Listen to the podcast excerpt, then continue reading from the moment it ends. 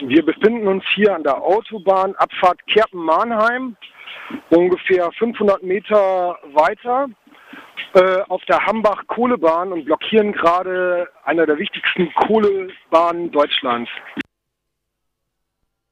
Ja, das war hier gestern und heute. Heute habe ich den Timo am Apparat. Hallo Timo. Hallo. Ja, gestern habt ihr hier blockiert und zwar eine der wichtigsten Kohlebahnen. Ihr heißt, wer hat blockiert?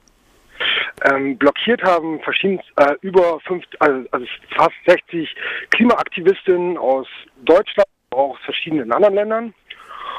Und die haben unter anderem auch an dem Klimacamp im Braunkohlenrevier dran teilgenommen. Und ja, genau, das waren die, die an der Aktion dran teilgenommen haben und es war sehr gut. Sehr gut ist die eine Sache. Es ist allerdings dann auch relativ schnell abgebrochen worden. Das heißt, um 22 Uhr musste der das Ganze beenden, weil RWE zivilrechtliche Klagen angedroht hat. Was ist da vorgegangen? Ähm, es ging darum, ähm, RWE hat, äh, hat ganz lange versucht, überhaupt nicht auf uns zu reagieren und mal aussitzen zu müssen. Sie haben zuerst gesagt, äh, wir würden sie gar nicht stören.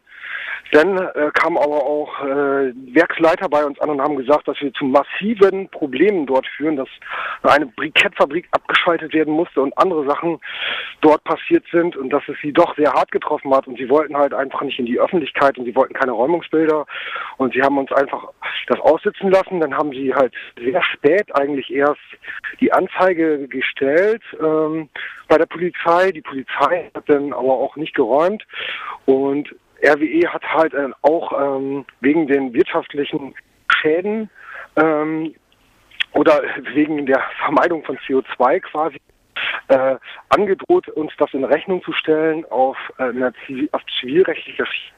Und ähm, um dieses Risiko äh, zu minimieren, haben wir dann eben halt äh, nach elf Stunden die Blockade halt abgebrochen, wobei wir das äh, eben halt gemeinsam und ähm, gemacht haben und mit dem Entschluss, dass wir wirklich einen Erfolg mit der Aktion erreicht haben, nämlich den Braunkohleausstieg zu thematisieren und dass ähm, der Atomausstieg nicht zulasten des Klimas geben darf und es eine demokratische Energiewende geben muss. Das ist Ziele und das haben wir sehr erfolgreich in die Öffentlichkeit getragen und wir haben auch gezeigt, dass, dass das Rheinische Braunkohlenrevier an sich auch aktionsmäßig sehr ein sehr gutes Feld ist, sage ich mal, was man sehr gut bestellen kann. Du wirst hier abends so ein bisschen unterbrochen, das heißt, du bist per Handy unterwegs oder nicht unterwegs, sondern du bist im Klimacamp, oder?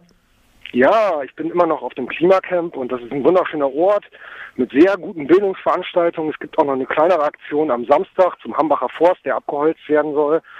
Und da sollen noch die Reste des ehemals 4500 Hektar großen Hambacher Forsts ähm, abgeholzt werden.